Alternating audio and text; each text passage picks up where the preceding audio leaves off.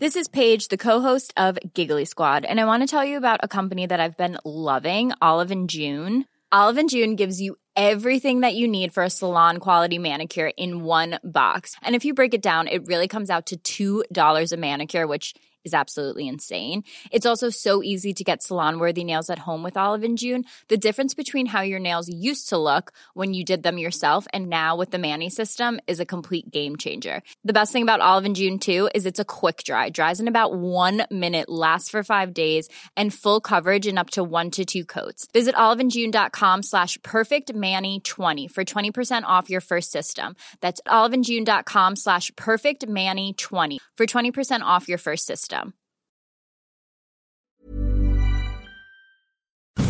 Economía pesada.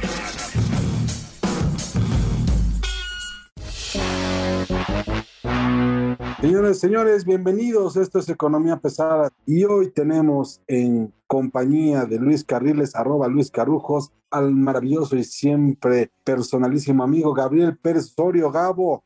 ¿Cómo estás? Pues nada, a ver, este, leyendo, viendo, pensando, ¿qué viene con la economía mexicana? ¿Qué te han dicho tus lectores? ¿Qué te ha dicho esa, the common people que está ahí caminando por las calles? Tú que la recorres todos los días. Este, gracias Luis. Ojalá la recorriera más, pero sí tenemos este, muchas fuentes que nos dicen que cada día está peor este asunto en el bolsillo de los mexicanos y las mexicanas. O sea, mira, para muestra un botón, el cierre de calles, de avenidas que hubo hoy en toda la ciudad donde los transportistas están pidiendo un aumento a la tarifa, ellos están exigiendo cinco. Y eso los colocaría en el mejor de los casos en la tarifa más alta a la par de la tarifa base de, por ejemplo, el Estado de México o el Estado de Morelos, ¿no? Allá en esos estados ya se pagan 12 pesos, 13, 15, hasta 16 pesos por traslado. Pero la gente que es la que lo utiliza, las personas que lo utilizan, sí dicen, oye, es que no puede ser, este, no vamos a poder, o sea, no vamos a poder porque a diferencia del Estado de México o del Estado de Morelos, donde con uno o dos transportes llegan a su casa, aquí la gente tiene que utilizar hasta cuatro transportes a veces para movilizarse de un lugar a otro.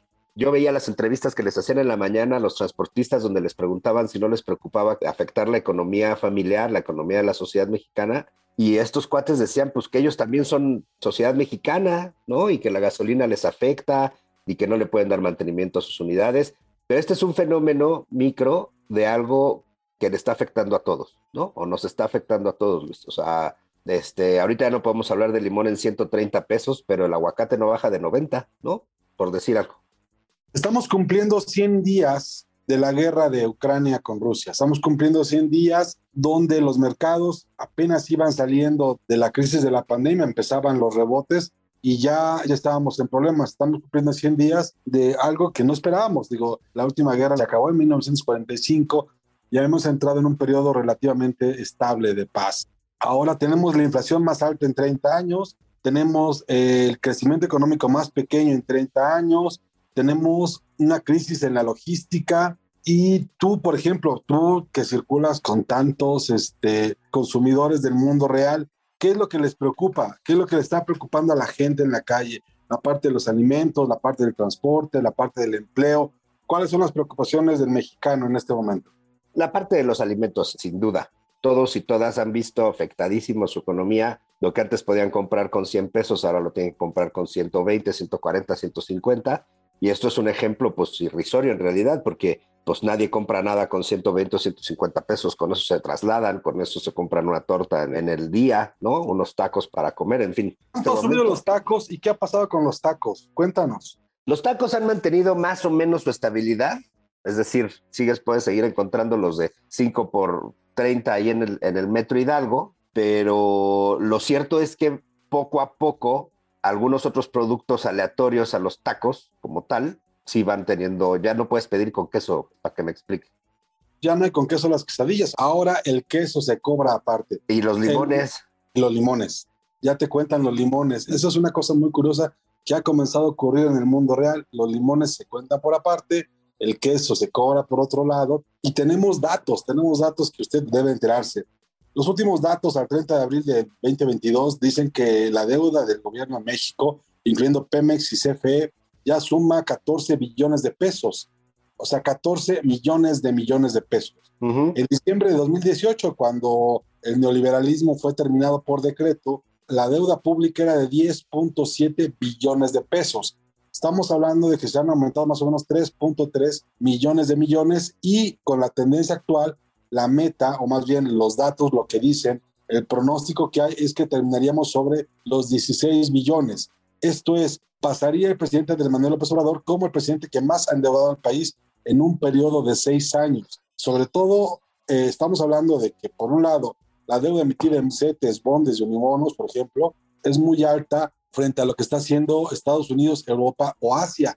Y eso, pues, es lo que mantiene relativamente estable al dólar. ¿Qué te dice la gente del dólar? ¿Qué te dice la gente de a pie de los dólares?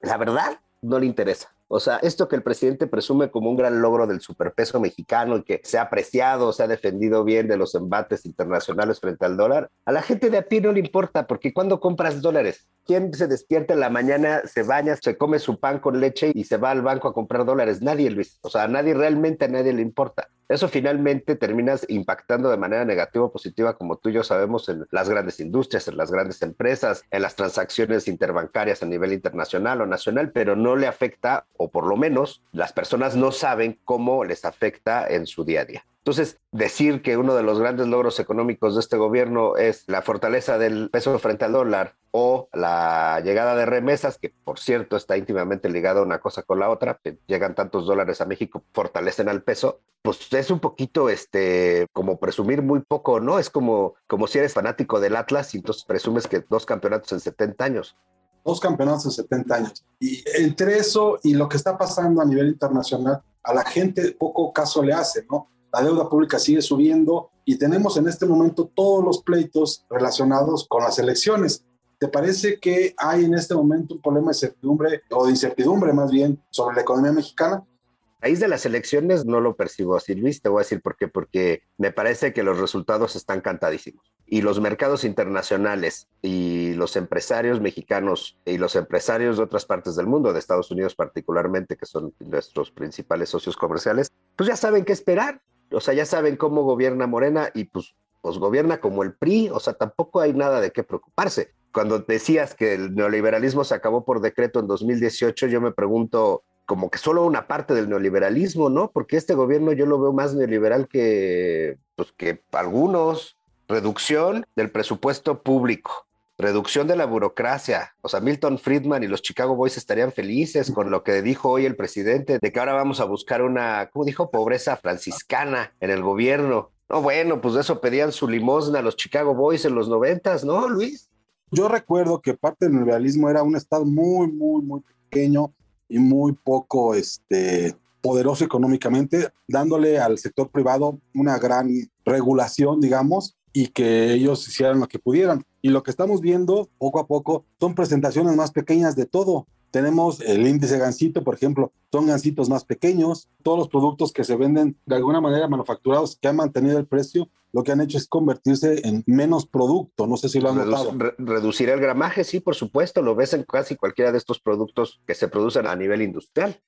¿Qué tan grave, desde tu punto de vista, es este incremento, por ejemplo, a los productos que vienen de Coca-Cola Company? México es muchos Méxicos. Está el México del privilegio, está completamente alejado de la realidad, completamente viven en yates y viven en aviones privados y viven en otro mundo, el mundo de los grandes empresarios y de los presidentes del PRI. Ese es un mundo.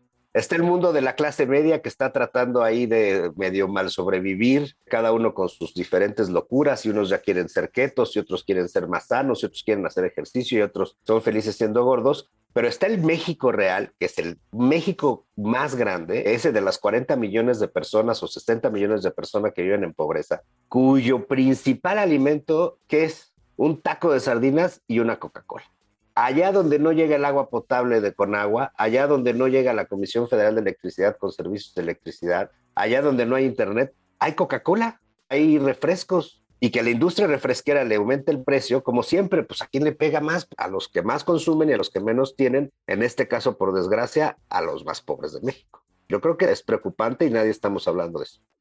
Otra cosa que no explica el presidente y que hay que tomar en cuenta es este superpeso del que estamos hablando, este superpeso que tiene también un componente que viene del extranjero, ¿no? Por ejemplo, esta semana, la semana pasada, se dan a conocer los indicadores de empleo en Estados Unidos, ¿no? Y la creación de más o menos 128 mil nuevos empleos. Esto permite que el dólar se mantenga relativamente débil frente a este mercado, ¿no? Entonces, pues también te permite esa estabilidad. Así como la inflación era importada, la paridad también viene a serlo, ¿no? La paridad viene de fuera, la paridad depende más bien de lo que está ocurriendo en este momento en otros lugares como Estados Unidos, ¿no? Que se esperaba incluso en el precio interbancario a 19.5 pesos por dólar. Eso no es tan superpeso. Pues no es un superpeso producto del mercado interno, ¿no? No es un superpeso producto de buenas decisiones este, de política sendaria el Banco de México ha tenido que hacer lo que tenía que hacer de manera ortodoxa, como platicábamos la última vez, ¿te acuerdas? Este, lo ha hecho, pues lo ha hecho como lo tenía que hacer, no tenía margen de movimiento tampoco, pero la Secretaría de Hacienda se está viendo muy complicado el escenario para poder cumplir, digamos, con los caprichos presidenciales sin desestabilizar las finanzas públicas de manera demencial. O sea, ya estamos contratando deuda de manera importante como lo apuntabas al principio pero podría ser mucho peor. Tenemos un presidente que vive atado entre dos, dos ideales, ¿no? Por un lado, él quisiera gastar a manos llenas como hacía el prismo de los setentas para, para regalar dinero a diestra y siniestra y que se pudieran imprimir más billetes y, ¿no? Y por otro lado, tiene a toda la ortodoxia este, empresarial y a la ortodoxia de Hacienda y del Banco de México diciéndole, presidente, pues nomás tenemos hasta aquí, ¿qué vamos a hacer? Tú viste lo que pasó la semana pasada, Luis el viernes de la semana pasada les llegó un oficio a todos las secretarías de Estado, todos los organismos concentrados, todo, la Administración Pública Federal, informándoles que a partir del primero de junio se cerraban cualquier contratación de personal en la Administración Pública. Había filas, Luis, en las dependencias de gente que contrataron lo más rápido que pudieron para poder llenar las plazas que tenían libres. ¿Eso de qué te habla? es pasarse dinero de una bolsa a la otra. Eh, al final del día, la debilidad del dólar, por ejemplo, era se crearon 128 mil empleos y se esperaba que se crearan 300 mil. Eso cada vez acerca más a un escenario de recesión a la economía de Estados Unidos, que es nuestro principal socio económico. Entonces, si bien es cierto que poco a poco se ha ido alejando el problema de México sobre el grado de inversión, también estamos viendo que el panorama afuera no es tan favorable como se esperaba, ¿no? Sin duda que a este presidente le tocó navegar en aguas más turbulentas que a muchos otros, ¿no? La pandemia, la guerra en Ucrania, no crisis, pero los problemas económicos en Estados Unidos. Sin duda que no lo ha tenido fácil, pero me parece que las decisiones tomadas en el camino tampoco le han permitido tener demasiado margen de maniobra. O sea, simplemente tú viste la declaración que hizo Larry Fink, el CEO de BlackRock, que él espera que la inflación mundial se mantenga alta muchos años. Ese es el escenario que viene y espérate tantito porque todo el mundo decidimos olvidarnos del COVID-19 un poquito así como, como pues voltear para otro lado y hacer de cuenta que ya no existía, ¿no? Pero ya se viene la quinta ola en México y quieras que no, eso va otra vez a ralentizar la economía mexicana. Entonces, si ya están ajustando, Banjico ya bajó su pronóstico de crecimiento para este año, ya se observa que es muy probable que este sea el sexenio con menor crecimiento económico desde el de Miguel de la Madrid, ya se están pasando dinero de una bolsa a la otra, Pemex les está haciendo agua, este, el presidente no va a parar el tren Maya, como no paró Santa Lucía, y no va a parar su refinería de dos bocas, que debería llamarse refinería Elefante Blanco. Dos bocas ya pasó el punto de no retorno, ¿eh? o sea, ahorita sale más caro no acabarla que acabarla. Bueno, pues eso decían del aeropuerto de Texcoco, hermano. Bueno, sí, eso también. Eso decían del aeropuerto de Texcoco y mira, ya lo están inundando de nuevo. Yo estoy seguro que el presidente la va a dejar lo más avanzada posible o si no es que la inaugura ahí con un silo funcionando o como sea, pero de eso a que vaya a solucionar de alguna manera el problema de las gasolinas, del de abasto del mercado interno, pues todavía lo vamos a tener que ver. Tú eres el experto, tú dime. A mí hay una cosa que me parece un poco preocupante y es que en un gobierno donde tú esperabas cosas como despenalizar las drogas, ¿no? Lo que estás viendo es un gobierno que termina penalizando vapeadores, ¿no? Vapeadores, Luis. o sea, no entiendo yo la estabilidad económica de un país que busca la apertura y la modernidad yéndose contra vapeadores. El enemigo público número uno hoy se llama el vapeo. De verdad no lo entiendo, a pesar de, de los estudios que se han hecho en Inglaterra o lo que hizo la FDA con los vapeadores de Estados Unidos, ¿no? Entonces, no sé si es una vuelta atrás, pero qué tan atrás, ¿no?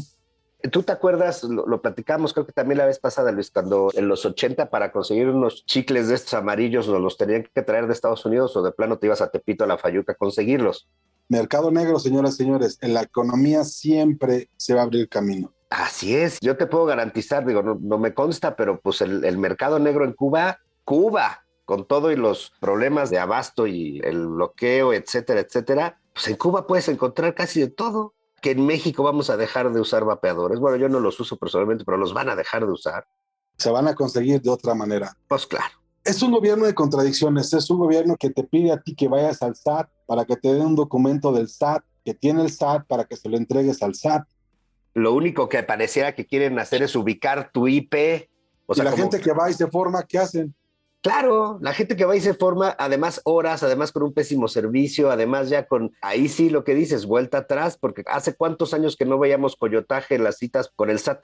Y ya lo estamos viendo de nuevo, ya te están cobrando 300, 400, 500, 600 pesos por tu cita. Sí, vamos para atrás en muchos sentidos, no me cabe la menor duda. Tenemos el caso terrible de nuestros compatriotas en Oaxaca, que se quedaron en la indefensión total y les van a mandar este, un comedor comunitario, un comedor comunitario les va a llevar la Secretaría de la Defensa Nacional. ¿Por qué? Porque pues ya no existe el Fonden, ¿verdad? Se lo acabaron. Sí. Y sin embargo, el, el, domingo en Oaxaca va a arrasar Morena, Luis. Va a ganar como cuando la gente votaba por el PRI porque le daban su bulto de cemento, o su gorra, o su pluma, o lo que fuera. Estaba viendo, por ejemplo, que también una de las nuevas cortinas de humo que están lanzándose desde presidencia es acabar con el horario de verano.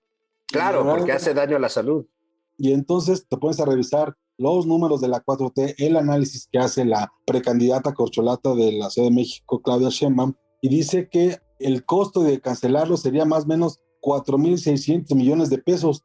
No entiendo, sigo sin entender. ¿Cómo pasan todas estas cosas? ¿Cómo es que no se dan cuenta de estos errores? El problema viene de atrás. Ahí, ahí, sí tiene razón el presidente. El problema es que tuvimos y tenemos una clase política en la oposición y que estuvo en el poder durante los últimos 18 años, que también se volvió un lastre para la sociedad. También cayeron en excesos que siguen cometiendo, amponadas de, de lavado de dinero, de uso de recursos públicos para su propio beneficio, en fin, podemos hablar de casos y de cosas. Entonces llega un gobierno con una autoridad moral como no había tenido ninguno en nuestro país desde quién sabe cuándo, Luis, diciendo que ellos sí van a hacer las cosas distintas porque tienen autoridad moral, ¿no? Pero desde el día uno nos mostraron que no era cierto, desde el día uno nos mostraron que lo suyo era pisotear la ley, desde que impusieron a Paco Taibo II en el Fondo de Cultura Económica sin cumplir con los requisitos de ley, de mandando a doña Isabel Arvide con todo respeto a como cónsul de Turquía, tratando de mandar a Pedro Salmerón, el Lord Taquizas, ahora a, como embajador de Panamá. O sea, ¿de qué estamos hablando? De un gobierno que no tiene respeto ni por el Estado, ni por el Estado de Derecho. Hay una cosa que, que mencionamos hace un momento, Larry Fink, el CEO de BlackRock, ¿no? Y él hablaba sobre que la inflación seguirá alta por la crisis de suministros que hay una crisis de suministros que está derivada de la pandemia uh -huh. y de la debilidad económica del encierro. Uh -huh. La pregunta que tenemos hoy en día es, esta inflación que ya le está pegando a los bolsillos, que ya te está dejando los tacos sin queso, que te está cobrando los limones por aparte y que este, comienza a generar cada vez más productos más pequeños, ¿no? gramajes menores, pues yo de pronto veo que cosas como su pacto de precios, por ejemplo, cada vez es más eh, inútil. Es completamente ¿no? inútil. Y entonces, ¿qué sigue? Y por el otro lado, tenemos el control de mercado ejercido por petróleos mexicanos para con la gasolina. Lo que sabemos es de que el gobierno tenía una bolsa de más o menos 330 mil millones de pesos, uh -huh. de pesos que se iban a dedicar a esto y que con suerte se podrían acabar en junio. No sabemos qué tan real se vaya a hacer eso, pero en este momento pues ya llegamos y da la impresión de que esa bolsa ya se acabó y luego no sabemos qué va a seguir hacia el segundo semestre. ¿Veremos un gasolinazo en el segundo semestre? ¿Crees que el gobierno decida aguantar el precio de la gasolina otro tanto? Lo va a aguantar lo va a aguantar y por eso la pobreza franciscana, Luis, que anunció el presidente, por eso el cierre de plazas este, en administración pública federal, por eso el pase de dinero de una bolsa a la otra, porque el presidente es muy necio, por eso, por eso llegó a ser presidente, por necio, ¿no? Él dijo en 2000 cuando llegó a la jefatura de gobierno del Distrito Federal que le preguntaban, oiga, usted va a ser candidato a la presidencia, a mí denme por muerto, desde ese momento decidió que iba a ser presidente y lo cumplió. Entonces, si él dijo que, que no va a subir el precio de las gasolinas, Luis, no lo va a subir a menos de que ya sea inminente. Y demasiado tarde para las finanzas públicas. Totalmente. Es- ahorita es ahorita un ya vamos enorme. tarde. Esos 330 mil millones de pesos, déjeme le explico. Ese dinero iba a provenir de un cobro que le iba a hacer a los consumidores de gasolina por el IEPS en todo el año. O sea, Así es. el cálculo del gobierno era a los señores que consumen gasolina, productos petrolíferos, gas, diésel, le vamos a cobrar 330 mil millones de pesos en IEPS. Como no se los cobró, pues ahora los está soltando, pero la bolsa, el dinero no es finito. Ahí me da la impresión de que pueden pasar dos cosas. A, se ponen a hacer papel moneda o sueltan el precio. Lo van a tener que soltar. Yo lo que, lo que veo, por ejemplo, Luis, es un embate fuerte contra todas estas instituciones y organismos que para el presidente son inservibles, neoliberales, etcétera, etcétera, etcétera, de donde él cree que va a poder sacar dinero. Prepárate para ver que cierren consejos y comisiones, y te estoy hablando de Comisión Federal de Competencia Económica, te estoy hablando de este tipo de, de- de entidades, te estoy hablando de que a lo mejor ya ven con buenos ojos cerrar Notimex, te estoy hablando de que, ¿sabes? O sea, de ver de dónde sacan dinero porque lo de imprimir billetes, si bien es tentador, pues tú sabes que es un procedimiento que pasa por el Banco de México y que aunque ellos tienen en este momento, digamos, muchas personas afines allá adentro, pues ni siquiera creo que ellos coman lumbre, Luis, ¿no? O sea, tú te imaginas allá a don Gerardo Esquivel diciendo, sí está bien, vamos a imprimir ahí unos cuantos millones de pesos. a Jonathan Heath, unos cuantos miles de millones de pesos. Lo que dijo el presidente para su memoria es, ya estoy pensando que vamos a dar otra vuelta a la tuerca porque hace falta darle más al pueblo y a ver si es posible pasar de la autoridad republicana a una fase superior que podría llamarse pobreza franciscana, que se acaben por completo los lujos. Me acordé, ¿sabes de qué? ¿Te acuerdas tú ese manualito del imperialismo fase superior del capitalismo? Ajá, claro, Haz de cuenta. claro. Ten por seguridad que de ahí sacó la frase. Porque esto de, es- de- esto de fase superior es este, completamente un concepto marxista que el presidente claramente no entiende. marxista-leninista. Estamos hablando de la doctrina del marxismo-leninismo, de- no de Carlos Marx. Aguas porque hay de marxistas a marcianos. De acuerdo. El caso es que el presidente no entiende ninguna de las dos. Tenemos un problemón, tenemos un problemón. Yo lo único que te diría es que la última vez que tuvimos un periodo de superinflación prolongado en México, se resquebrajó el PRI. Sí, claro. Entonces, la historia ahora camina más rápido. ¿Estás de acuerdo? El presidente y su gente van a tener que ser bien cuidadosos porque como se les salga de las manos el tema de los dineros y le afecte al bolsillo de los mexicanos y las mexicanas, aguas el 2024. Yo nomás lo dejo ahí. ¿Sí crees entonces que al final del día va a ser un problema? A ver, ya, para cerrar y, y un poco tener los datos. Para tenerlo claro, la canasta básica al mes de mayo tuvo un incremento de 13.9%. La tortilla tuvo un incremento de 22%. El aguacate tuvo un incremento de 77.6%. En el mejor de los casos, la economía tendrá, de acuerdo con el análisis que hace el Banco de México de doña Victoria Rodríguez Ceja, un avance de más o menos el 1.8%, Ujú. es lo que dicen los analistas. Eso provoca que el, pronóstico de Banco de México pase de 2.5 a 2. El grupo de consultor de mercados agrícolas nos anuncia cómo se ha incrementado el precio de las frutas 13%, las hortalizas 11%, las carnes 10.2%, el alza en Monterrey es más agresiva porque es, sube 15.6% las, los alimentos, en Guadalajara suben 13.3% y en la Ciudad de México sube 12.9%, o sea, estamos hablando de incrementos muy importantes y muy por fuera de la canasta que se estaba apostando para este año. Ojo, ya con pacto contra la carestía en activado, ¿eh? Imagínate cómo estaríamos si no.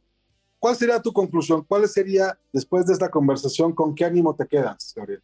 Pues me quedo preocupado, como llevo en realidad prácticamente todo el año, porque no veo un, un cambio de ritmo. O sea, yo creo que podríamos estrenar secretario de Hacienda antes de que el presidente cambie el rumbo. Veo complejo el panorama porque vienen elecciones importantes el próximo año, viene Estado de México y Coahuila, viene la sucesión, entonces se van a desamarrar, digamos, los amarres políticos que pueda tener el presidente. se van a empezar a mover los grandes empresarios, es decir, tú sabes cómo empieza a ocurrir esto y se empiezan a desalinear del presidente, a alinear atrás de, los, de X o Y suspirante, y entonces va a volver un poco más caótico. Yo estoy preocupado porque si no meten orden ahorita, 2024 nos va a dar un, un revolcón. ¿eh? Gracias, Gabriel. Muy buenas Gracias a ti, Luis, y a todo tu auditorio. Buenas noches. Esto fue Economía Pesada, el lado suave de la economía. Muchas gracias. Hasta luego.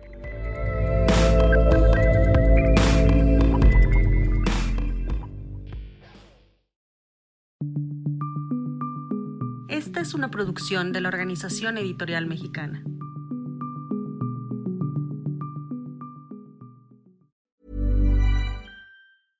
¿No se merece tu familia lo mejor? Entonces, ¿por qué no los mejores huevos? Ahora, Egglands Best están disponibles en deliciosas opciones. Huevos clásicos, de gallina libre de jaula y orgánicos de Egglands, que ofrecen un sabor más delicioso y fresco de granja que le encantará a tu familia. En comparación con los huevos ordinarios, Egglands Best contiene la mejor nutrición como 6 veces más vitamina D, 10 veces más vitamina E y el doble de omega 3 y B12. Solo Egglands Best. Mejor sabor, mejor nutrición, mejores huevos. Visita egglandsbest.com para más información.